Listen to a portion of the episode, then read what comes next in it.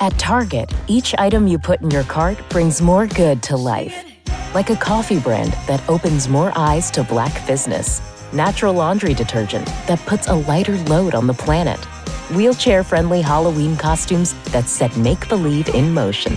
And makeup that celebrates beauty in every shade. Here, the good you want is always within reach.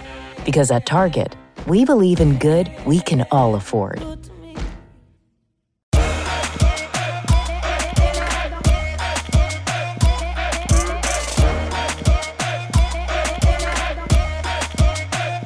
This is Hola, my name is The Enrique Santos Podcast. Ok, bueno, se dio a conocer como Gloria Mendoza en la serie de Netflix Orange is the New Black. Ah, la puedes ver ahora en la serie A Diary of a Future President Disney Plus. También aparece en la lista de las poderosas de la revista People en español este año, 2020. Es de herencia cubana y dominicana. Nació y criada eh, eh, en el Bronx, en Nueva York. Dile a todo el mundo quién eres. Hola, hello, my name is Selenis Leiva. ¿Cómo está Nueva York en estos días? ¿Tú cómo estás y con la cuestión de la cuarentena? Eh, estamos bien, tú sabes, yo creo que es otra, otra vida, otra cosa salir, ponerse las máscaras, taparse, cuidarse, todavía tenemos que cuidarnos porque ya saben que en Nueva York dio fuerte, fuerte, fuerte. Tuvimos tres meses que no se sabía verdaderamente si íbamos a salir de eso, era una crisis, pero ya estamos en el otro lado, pero yo todavía tengo que confesar que tengo mucho miedo, mucho temor, porque es como una trauma, ¿no? Que uno pasa. Después de ver todo eso, los números, las personas que tuvieron que fallecer, yo todavía, yo sé que estamos en la phase 2, eh, pero yo todavía estoy en pre-phase 1. Yo me quedo en mi casa y, yo, y me dejan saber cómo va todo por si acaso, todo el mundo alejado, si hemos aprendido a reinventarnos y trabajar aquí desde nuestras casas y eh, encontramos, yo personalmente he, encontrado que he sido más eficiente, hago más cosas, pero no dejo de hacer cosas y no dejo de trabajar, así que eso puede ser peligroso, al igual, no, no peligroso, pero bueno y positivo, tú, tú has aprovechado este tiempo para sacar un libro que se llama mi hermana. Y tiene mucho que ver ya que este mes estamos celebrando eh, el mes de, orgullo, LGBTQ uh, uh, plus. Eh, mi hermana se llama el libro ¿Cómo la transición de una hermana nos cambió a ambas? Explícanos.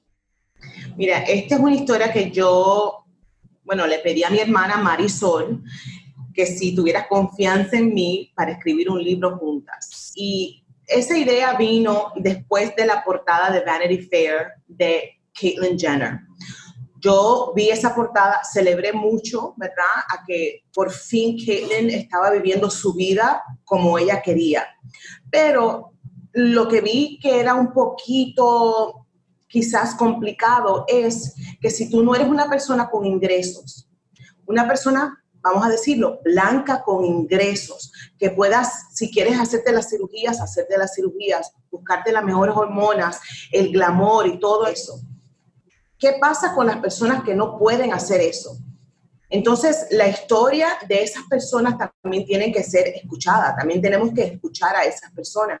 Y siendo afro-latina, siendo una, una latina, yo dije, ya es tiempo de también poner la historia de nosotros, ¿verdad? De los latinos en esta conversación, porque creo que nosotros, los latinos, todavía nos falta un poco de educación y abrirnos un poco más cuando viene a lo que es la comunidad LGBT. Entonces, específicamente en este caso de una mujer transgénero. Yo lo que estoy esperando es que con este libro en español, la comunidad latina también se empiece a educar y buscar maneras de, poder entender, no soportar, pero entender y respetar a la comunidad transgénero. ¿Qué tan difícil fue convencer a, tu hermana a a abrirse públicamente a través de tu libro? Eh, Sabes qué? yo tengo una, una relación muy linda con, con, Marisol y ella confía mucho en mí. Y cuando yo fui donde ella y le, y le expliqué la razón por la cual yo quería que ella estuviera conmigo en este proceso, ella me entendió. Claro, ella me dijo, lo voy a pensar porque es mucho. Eh, ella se abre, ella confiesa muchas cosas en este libro que, que quizás no es fácil para ninguna persona. Y, pero confío en mí. Y yo creo que ella, tanto como yo, sabemos que esto es muy importante para la educación de, nuestra, de nosotros, de toda la, comunidad en general. Y el libro salió en, en, en junio, no, en mayo en inglés y ahora, no, perdón, en marzo, yo estoy con la cuarentena así. Todos estamos iguales, no te sientas mal. Entonces ahora tenerlo en español, creo que es importante también. O sea, mis padres pudieron sentarse y, leer el libro también. Dedicamos el libro a, a, nuestros padres, mi mamá dominicana, mi papá cubano, eh, que ya sabemos que en el Caribe hay, hay mucho machismo, en el Caribe también es, difícil, ¿verdad?, salir de esas ideas que, que tenemos ya antiguas, pero mis padres pudieron hacerlo. Entonces, si mis padres pudieron hacerlo, querer a su hija, entenderla, educarse, yo creo que todos tenemos esa capacidad. ¿Qué pretendes con este libro? ¿Qué te, qué te gustaría lograr? Aparte de, de, la, de, la, educación de nuestra gente, que definitivamente, como bien lo has explicado, nos hace, estamos muy atrasados en ese, en ese sentido. Yo quisiera salvar vidas porque lo que estamos viendo también es un, eh, una crisis cuando se trata de las mujeres transgénero, la están matando. En Puerto Rico se han visto unos casos horribles de Alexa y, y para acá. Exacto. Entonces, hemos visto muchos casos y desafortunadamente seguimos viéndolo. Y ya es tiempo que nosotros empecemos a ver a estas personas, a esta comunidad LGBT, a esta comunidad transgénero, como seres humanos. Eh, tú no necesariamente tienes que estar de acuerdo, pero tenemos que respetar. Es lo mismo que está pasando en este momento políticamente en este país, ¿verdad? Tú, yo, quizás el vecino mío no está en el mismo partido mío, no quiere decir que voy a ir a tocarle la puerta y matarlo, ¿entiendes? Entonces, eso es lo que está pasando con esta comunidad transgénero. Estamos matando a, a las personas simplemente porque quieren ellos vivir su verdad. Y es muy importante para nosotras que con este libro no solamente se cuenta la historia de Marisol, la historia mía y de mi familia, pero tenemos muchas cosas, unos resources atrás del libro, em, con muchas organizaciones que, que, están dispuestas a ayudar a familias o a personas que están pasando por una transición. Pues te felicito y felicito a tu hermana Marisol también por tener la valentía y de tu familia también, porque esto es algo muy personal, que tu familia también, me imagino que tuviste que hablar con mami, con papi y, y decirle esto es lo que vamos a hacer y se lo vamos a contar al mundo. Me imagino que eso no, no, no fue fácil. Te felicito a ti, a toda tu familia, también mi hermana, como la transición de una hermana nos cambió a ambas, Saline Leiva y Marisol Leiva. El libro está a la venta ya en todas las plataformas digitales también. You're listening to Hola, my name is The Enrique Santos Podcast.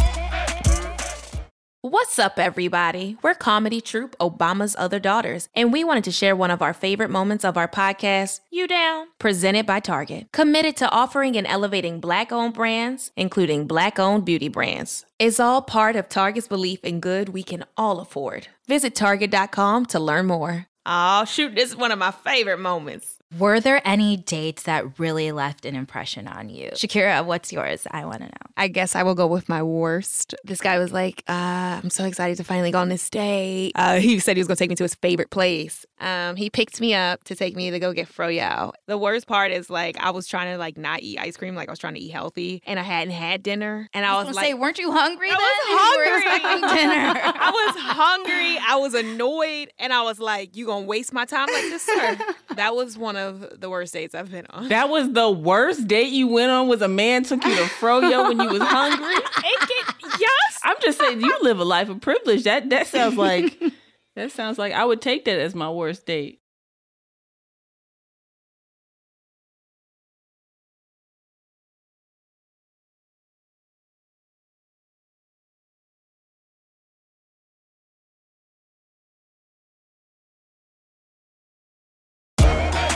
This is Hola, my name is The Enrique Santos Podcast. Celine, eh, te quiero, eh, como, como afro latina que has tenido mu mucho éxito y sigues teniendo éxito en, en, la pantalla, eh, eh, chica como, como actriz, la gente te, reconoce en las series y, y demás, y con todo lo que está pasando actualmente en el país, ¿qué opinas de las marcas que conocemos globalmente, como el sirope de Aunt Jemima que está cambiando. Estoy teniendo esta conversación con muchos afro-latinos, con muchas personas de la raza negra también, que opinan de todas las marcas que las compañías eh, están, eh, eh, están cambiando. ¿Esto tú, tú lo ves bien? ¿Crees que es una, lo ves bien o crees que es una exageración? En este momento yo creo que sí se tiene que cambiar cosas así, pero eso no es lo más importante en este momento. ¿Qué es lo más importante? Lo más importante en este momento es darnos cuenta que tenemos una administración que está dividiendo a, nosotros los seres humanos. Aquí hay una división y un odio en este país que siempre ha existido, pero ahora le han dado como que el, el la señal para que vayan y hagan. Sí, sí, la potestad y como, la, como luz verde y como que es aceptado. Como que es aceptado y no es aceptado. No podemos, no podemos regresar al pasado. Y yo sé que este señor en este momento que se encuentra en la Casa Blanca, el fin de él es vamos a regresar, ¿verdad? Vamos a volver a ser América grande, great. Eso tiene una, un, un tono muy, muy difícil y tenemos que hacerle mucho caso a lo que eso implica a, a, volver al pasado, es a volver a un lugar donde un afroamericano, donde un latino, donde una mujer no tiene los mismos derechos que tienen las personas como el señor en la Casa Blanca. Tenemos que poner mucha atención en, lo que eso implica. Eh, esto es un tiempo muy complicado, pero creo que es muy necesario se está viendo las protestas que tenemos todavía, todavía gracias a Dios tenemos una democracia, tenemos el derecho a, protestar, tenemos el derecho a decir, ¿sabes qué? Yo creo que es tiempo que las cosas cambien.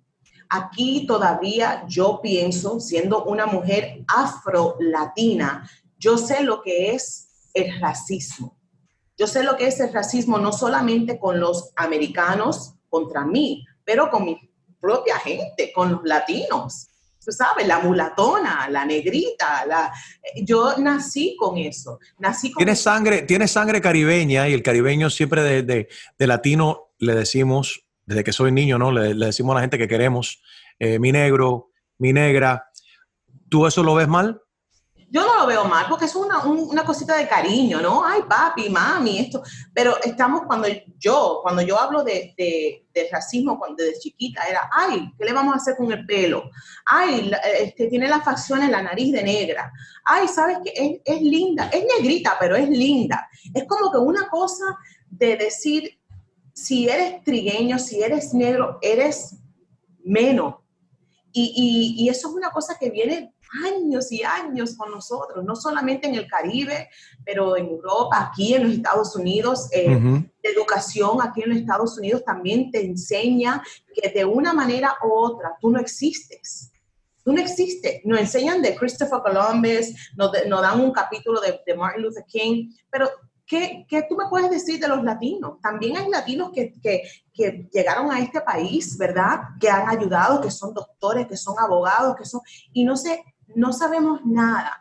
La, educación en este país también es antigua, creo que también es racista. Tenemos que empezar a decir lo que está funcionando, lo que estuvo funcionando ya no funciona hoy. Y tenemos que, verdaderamente este, unirnos. Los latinos tenemos mucho, mucho, mucho poder. Tenemos que empezar a utilizar a esa voz. Tenemos que votar tenemos que salir hoy mismo, hay los primaries que voy a, me voy a tener que poner los zapatos y ir a votar porque es importante. Hay gente que murieron por ese derecho, por darme a mí, por darte a ti ese derecho.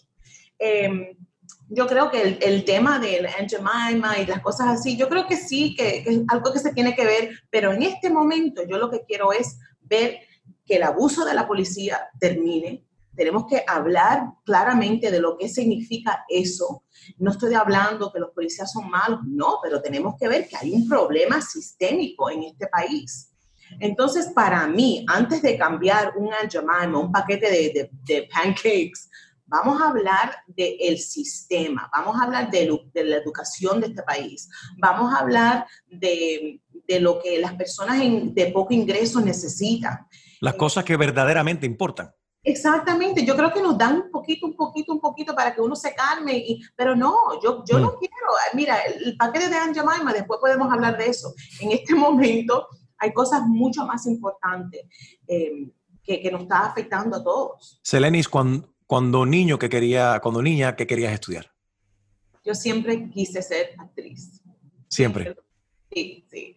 Yo veía las telenovelas de mami y papi cuando se sentaban ahí en la sala y me fascinaba todo, la idea de las cámaras, la idea de ser otra, otra persona, de perderme en ese mundo.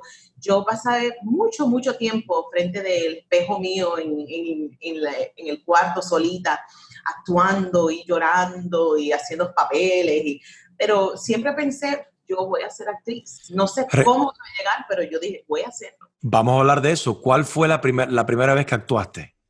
La primera vez que actué, bueno, fue en después de la escuela, de, de, la universidad, yo tuve el placer de conocer a Miriam Colón eh, aquí en Nueva York, con el teatro el Rodante, Puerto Rican Traveling Theater. Y fue la primera vez que me monté en un escenario donde mis padres pudieron verme porque hacíamos la obra este, durante la semana en inglés y en fin de semana en español. Y fue la primera vez que a mí me dieron, me pagaron por actuar y, fue un gran logro mío porque a la edad de nueve años, la primera obra que yo vi fue en ese teatro. Y wow. me, enamoré, yo me quedé ahí, yo, yo, yo estaba como que hipnotizada y yo salí de ese teatro, me monté esa guaguita este, de la escuela y miré al teatro y dije, eso es lo que yo quiero hacer, that's what I want to do. Y diez años después, yo me monté en ese escenario como actriz. El poder de la visualización, ¿no?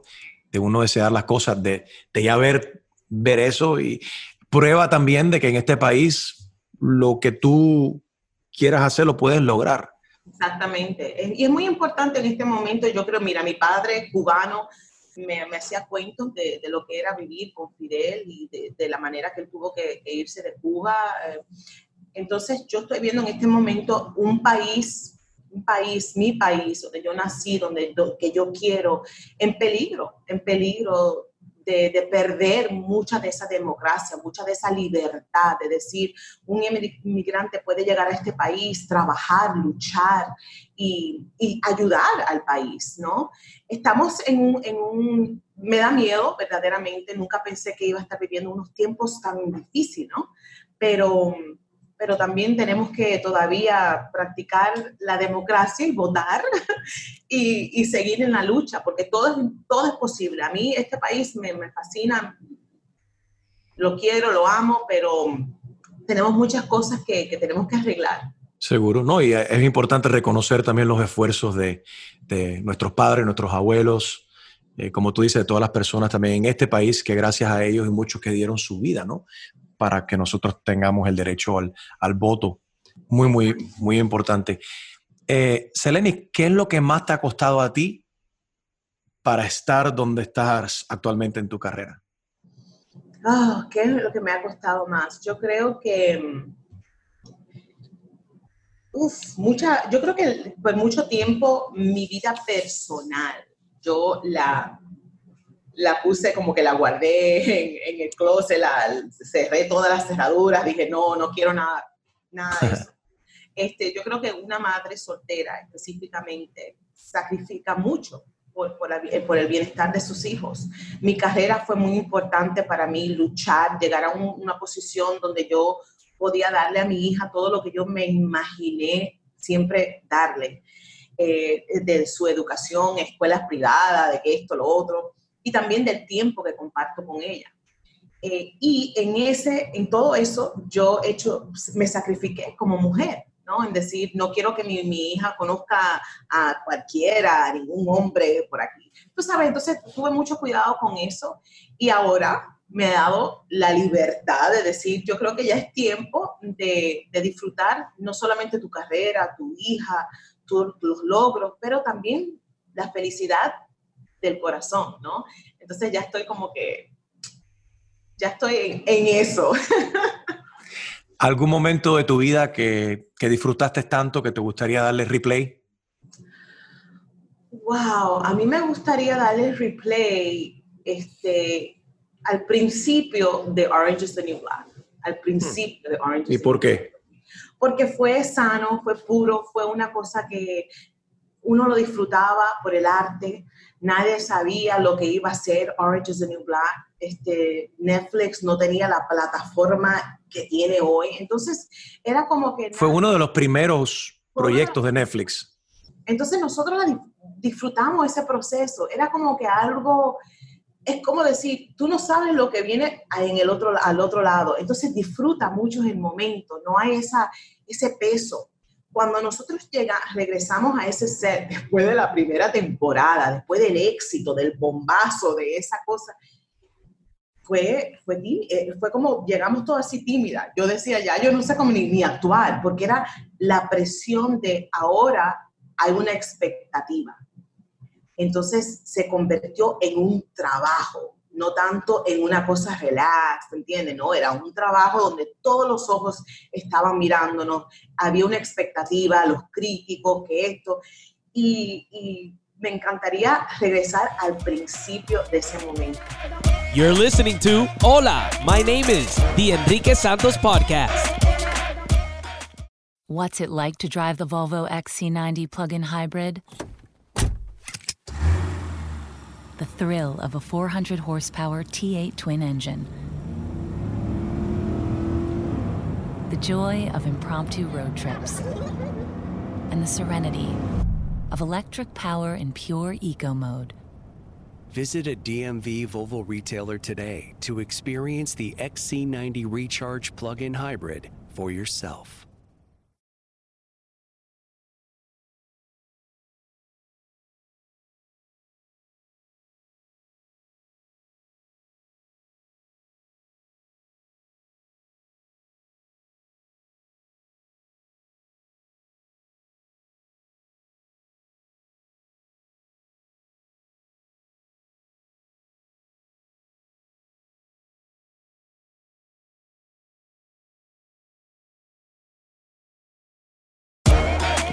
Welcome back to Hola, my name is the Enrique Santos Podcast. No todo en la vida es lindo. ¿Hay algún, ¿Hay algún momento que te gustaría darle delete en tu vida? Yo creo que no tenemos tiempo. Eh, eh, yo creo que le- me encantaría darle delete, yo creo, al primer año de, de high school.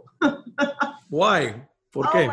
Was awful. I hated it. No, fue un, momento muy difícil para mí. Yo hablo de eso en el libro, donde este, me convertí en una niña que, sufrió mucho con el tema de la comida, ¿sabes? El eating disorder, a mí me, me- tuve que luchar mucho contra eso. Y fue un, un- un momento como muy oscuro, muy, me sentí muy sola, un cambio muy grande yo salir de, de mi hogar en el Bronx y llegar a Manhattan, donde una escuela súper famosa con todos esos niños que tenían dinero, que eran también actores profesionales o que tenían alguien en, en- el mundo de actuación y yo me sentí como que no, no tenía lugar, no tenía un puesto. Eh, ese, ese primer año fue bien, bien difícil para mí porque también los niños, este, como yo no, no era blanquita, tenía mis curvas, eh, lo, lo pasé un poquito difícil, había un poquito de bullying ahí. Este, al- después del primer año ya arranqué yo y me volví una mariposa, pero ese primer año fue, fue difícil. Y en ese entonces, ¿quién te influía? ¿Qui- ¿Quién era, ¿Quién era la mayor influencia en ti? Who was your biggest influence Oh, during that time when you were a young lady in Wow. high school? I have to say it was it was really lonely. I think it was really Yeah. really lonely. Yeah, um, it was.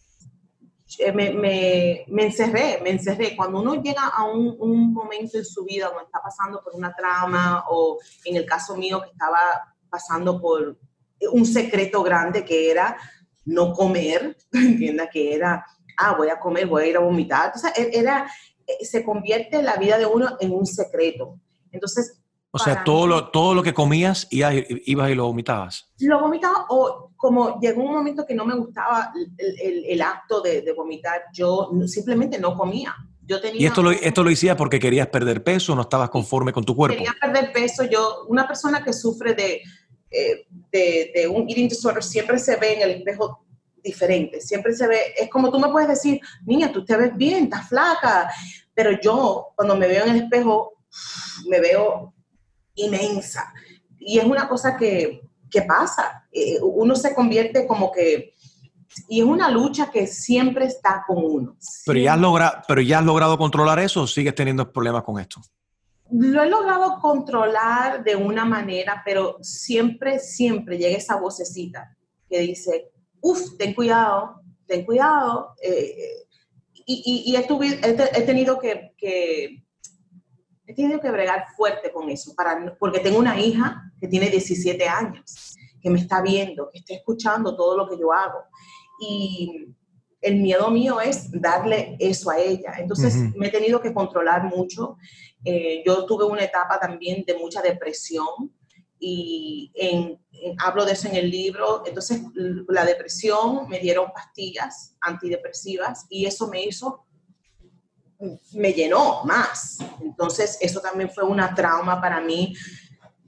Pero gracias a Dios hoy en día tengo una, una manera de ver lo físico en una más saludable. Hago mi ejercicio, no, eh, no como carnes, eh, estoy comiendo muy poco pescado, pero soy vegetarian y, y tengo otra manera de verme también a mí. El cuerpo de una latina, cuando uno entra, cuando uno es adolescente y estás en una escuela con todas las niñas blanquitas que no tienen curvas, que no... Ahora todo el mundo se está inyectando y se están poniendo los pompis y todo, eso pero en la etapa donde yo estaba no era común. Eh, y tenía maestras y, maestros que, que, decían, ay, mira, este, tienes tanto, tienes I can't believe your butt is so big, tú sabes, y eso, eso a uno dramático. Maestros que llegaron a decir eso. Sí. Oh my God. Y hablo de eso en el libro, que hubo un maestro. You should have been like, boy, you need to see my mama. if you only saw my mama. pero, pero, you know, I mean, it's, it's, I'm in a better place now, obviously, thank God, but it is always a struggle. Eso es una cosa que siempre se queda and you have to fight against it. Fight against it because it, it can, and then as an actress, oh my gosh, you know, mm-hmm. it can take you down the rabbit hole. Um, well, I think it's so powerful that, that you're sharing that story and that you have with so many in, in, in, the book because in doing that you're helping others and that you're sharing that with us here today. You're helping también otras jovencitas y a otras mujeres también que quizás tienen el mismo problema, están atravesando lo mismo que, que tú estás describiendo, pero no tienen con quién identificarse. Es importante yeah. Que, que, lo estés compartiendo, es, es poderoso.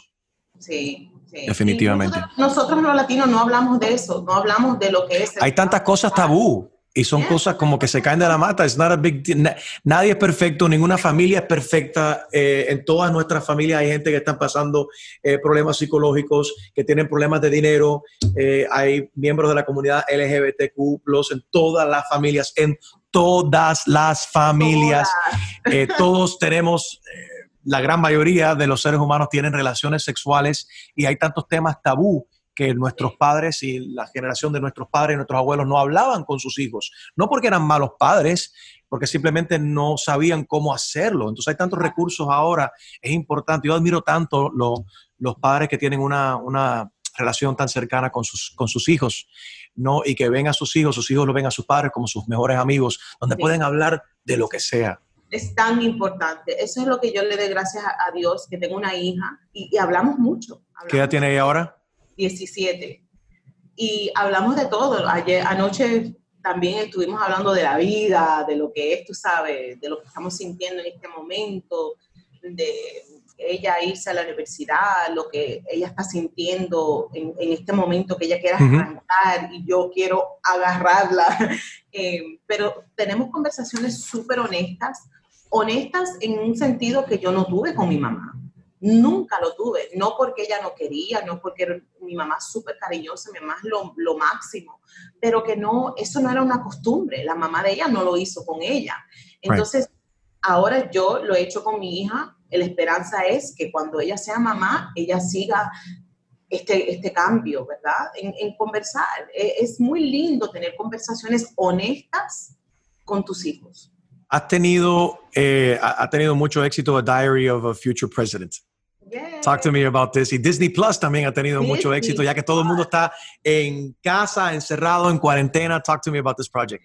Disney Plus eh, eh, ha sido también quien iba a pensar que yo iba a salir de, de Netflix, ¿verdad? Una plataforma tan grande y meterme a Disney Plus, a una de las series principales originales que tiene este, la plataforma. Diary of a Future President. eh, se trata de una niña cubana americana que se convierte en la presidenta de los Estados Unidos en el futuro. Y yo soy su mamá, Gabby Cañero Reed.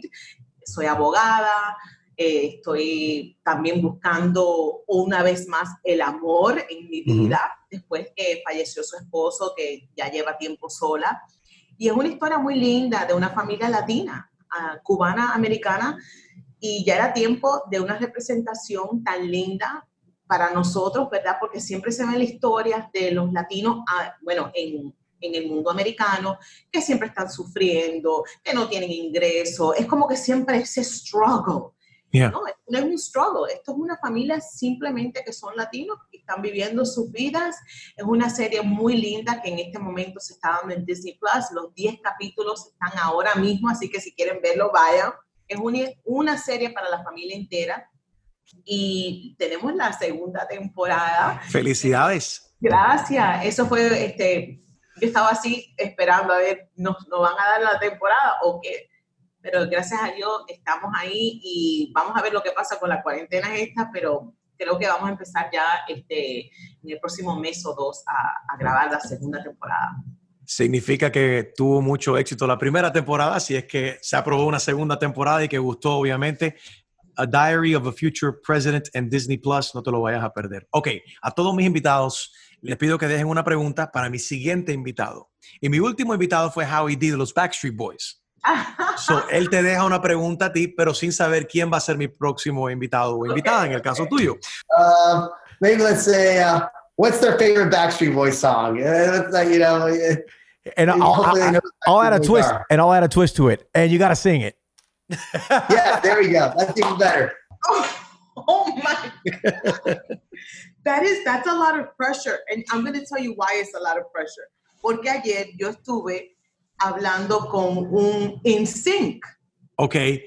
I listen, you're not the only one. I get the in sync and Backstreet songs confused all the time. So I, I'm like, I need to, do I have to look it up? This is really sad, but it's, It's not sad. It's it's listen, age. I confuse them too. So I'll help you out. wait, can you help me out? Because the pressure here is that Howie D said not only does he want to hear what uh, is your favorite Backstreet Boys song, but he wants you to sing it. Oh gosh, you know So- what? You know Uh, what? I I want it that way.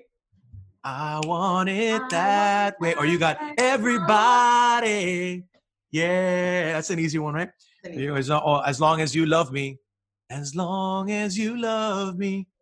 I That's think that we, we just did three there, and I There sang a little bit of each. So You, no, what? I sang it. You didn't sing anything. You're not getting off the hook.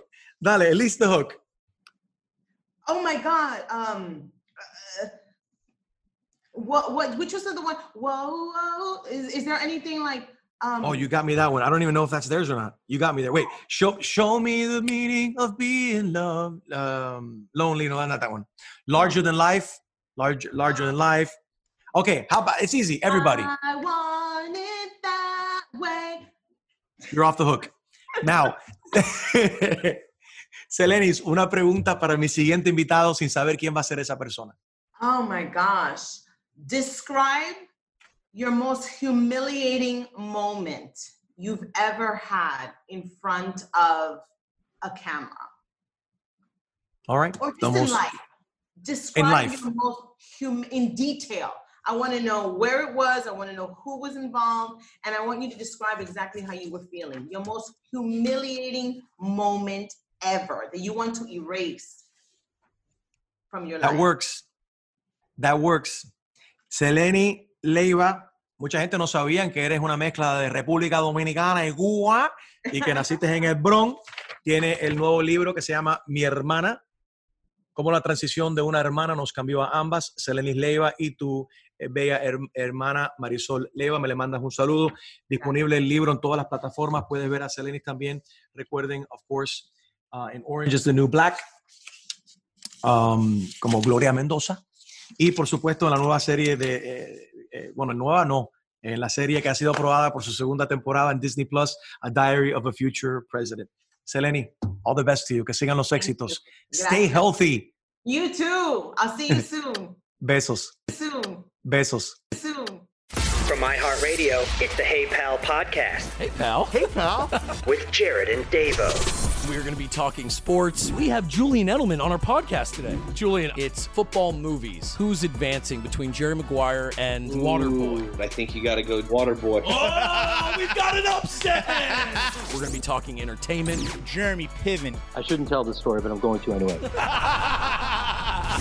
I'm going to call my pals. Are you going to call your pals? I'm going to call my pals. Zendaya. Tiffany Haddish. Joe Buck, JJ Watt, Mr. Kevin Hart. Odell Beckham Jr. Snoop Dogg. Doggy Dog's definitely in the hell. Wow. Mark Cuban. If you had to quarantine with one person you didn't know, who would you quarantine with? Am I still married? That's the answer. That's the answer. Who should we call next, Dave? We're calling everybody. It's the Hey Pal podcast. New episodes every Tuesday on the iHeartRadio app, Apple Podcast, or wherever you get your podcasts.